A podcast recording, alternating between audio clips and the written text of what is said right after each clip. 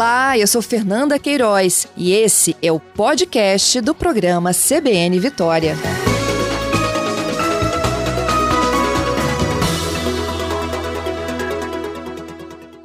A gente vai falar um pouquinho do CBN Universidade.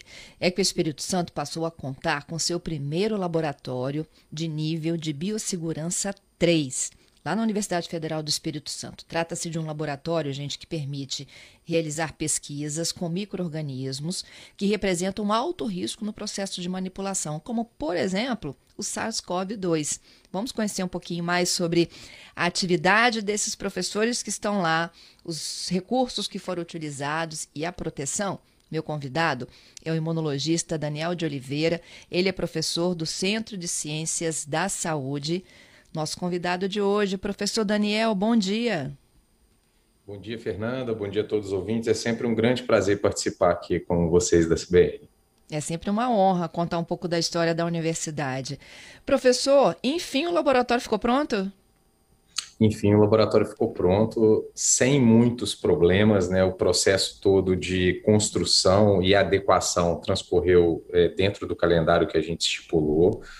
E, e agora nós recebemos oficialmente da empresa né, que fez todo o processo de elaboração e, e estruturação para agora passar para a mão da, da, comunidade universitária, é, enfim, empresas que demandem é, tais atividades relacionadas à manipulação de organismos de alto risco biológico para desenvolvimento de pesquisas aqui no nosso estado relacionado vacinas, kits de diagnóstico, enfim, a gente tem aí um universo que se abre agora para a comunidade capixaba. E é o único do estado, inclusive.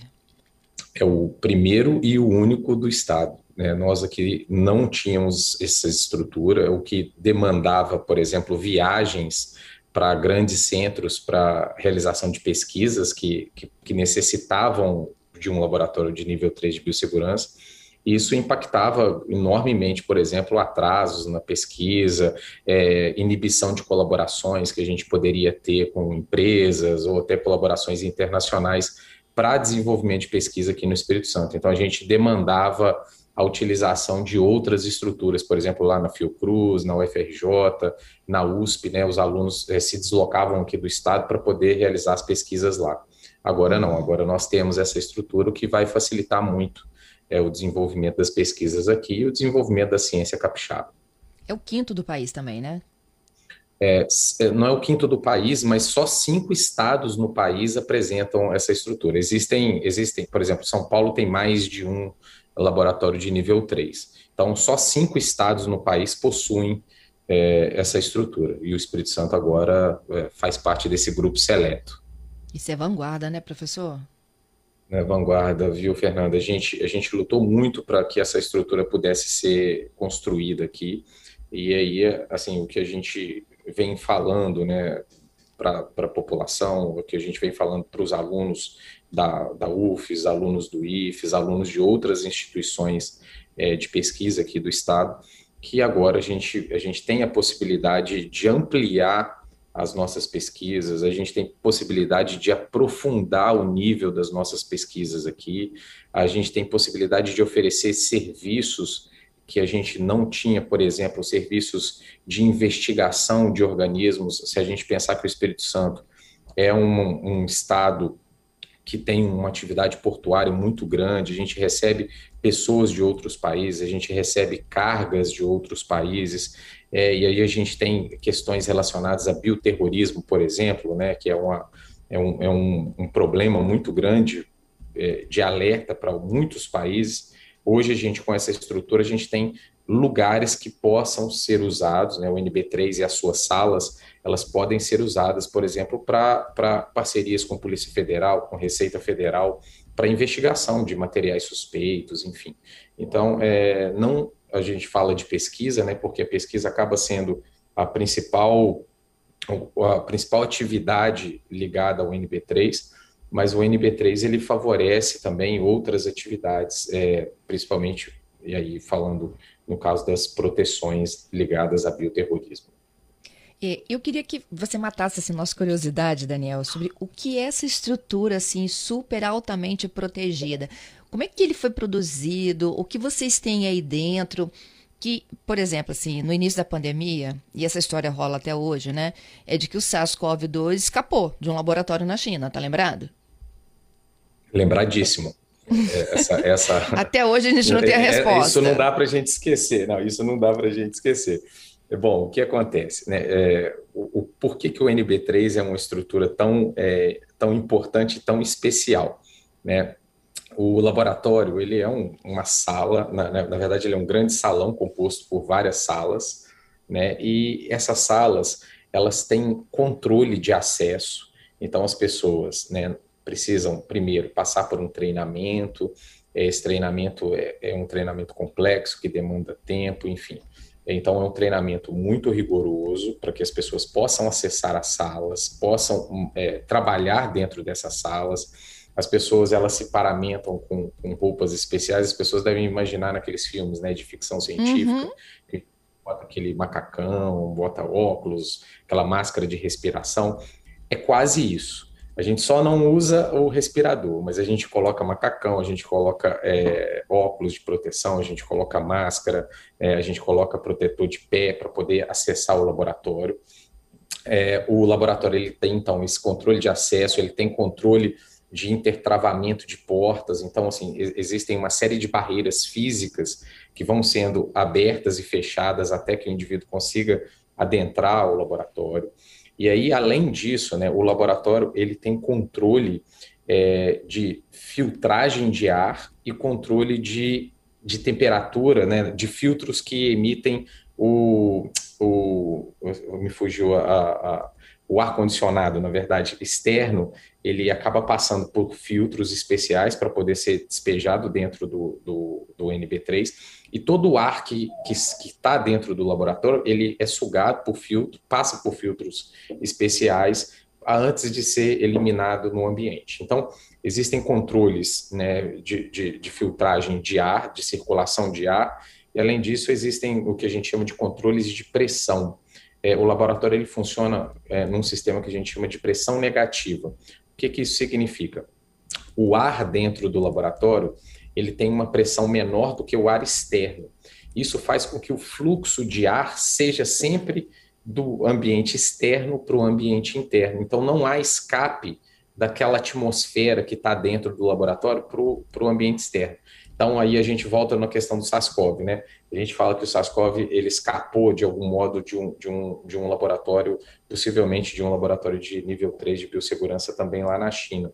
Isso possivelmente por alguma razão, por exemplo, algum, algum problema no sistema de pressão, algum problema no sistema é, do fluxo de ar, ou mesmo um problema na, na, na manipulação do organismo, né, feito por algum indivíduo que não, não tivesse uma capacitação técnica é, tamanha. É, e aqui no nosso caso, a gente a gente está passando agora por, por, todos os processos de certificação, nós vamos ter certificações internacionais de boas práticas, né, o que vai permitir é, uma total segurança para a manipulação desses organismos. A população não é, precisa o... temer. Não precisa temer, eu ia chegar nisso. É, guardadas as proporções, professor, é semelhante àquele laboratório de atendimento à tuberculose do Hospital das Clínicas? Que o ar também vem de é, fora? Su exatamente, superior àquele laboratório é, aquele, aquele laboratório ele funciona com compressão negativa, mas sem um sistema de filtragem né, de ar e tratamento de efluentes. No nosso caso, nós temos, além desse controle de pressão negativa, a gente ainda tem o controle de acesso com intertravamento de portas, com mais barreiras físicas. Além disso, a gente ainda tem o, o sistema de, de filtragem do, da atmosfera do laboratório. Ok. Quem pode entrar? Professores, alunos, funcionários? Olha, o, o laboratório ele vai funcionar como uma estrutura multiusuária. Né? Ele foi construído é, no núcleo de doenças infecciosas aqui da Universidade Federal do Espírito Santo, mas ele é um projeto institucional. Né? Ele é um projeto da UFES que recebeu um suporte financeiro também do governo do Estado do Espírito Santo, então eu gostaria também de fazer uma menção à Fundação de Amparo à Pesquisa do Espírito Santo, que fez um aporte, e também nós recebemos um aporte é, de uma emenda parlamentar da senadora Rose de Freitas, que também foi, foi através desses aportes financeiros, foi possível estruturá-lo e equipá-lo com equipamentos né, ainda inéditos aqui no estado do Espírito Santo. É, o laboratório, então, ele vai funcionar como uma estrutura é, multiusuária aberta a toda a população capixaba né, relacionada à pesquisa, ensino, extensão e até mesmo a iniciativa privada. Então, quem pode utilizá-lo? Né, são professores, alunos de pós-graduação, é, pessoas técnicas, né, que vão ter acesso a esse laboratório após a, a devida aprovação das atividades e após, a devido, após o devido treinamento. Entendido. O Daniel, tem ouvinte que já me perguntando, por exemplo, se vocês podem manipular o ebola, o vírus do ebola.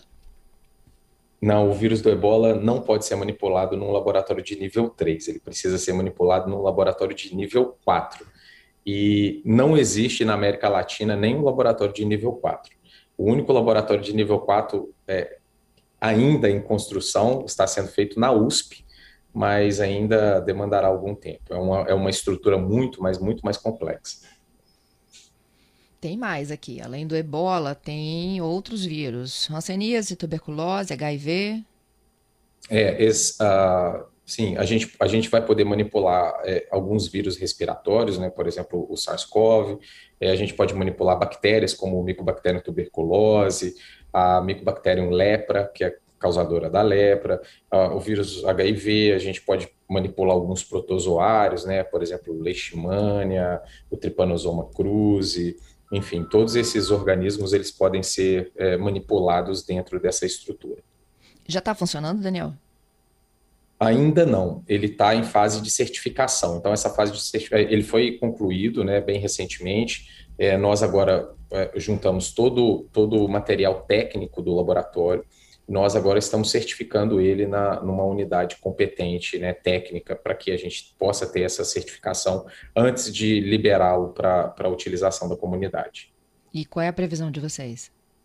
A gente acredita que até o fim desse mês a gente, a gente já esteja com a certificação em mãos, e aí a gente vai iniciar o processo de treinamento, né, fazer o levantamento dos interessados na utilização do laboratório, para posterior treinamento e, e, utilização. A gente espera que, a partir do próximo mês, o laboratório já comece a entrar em atividade.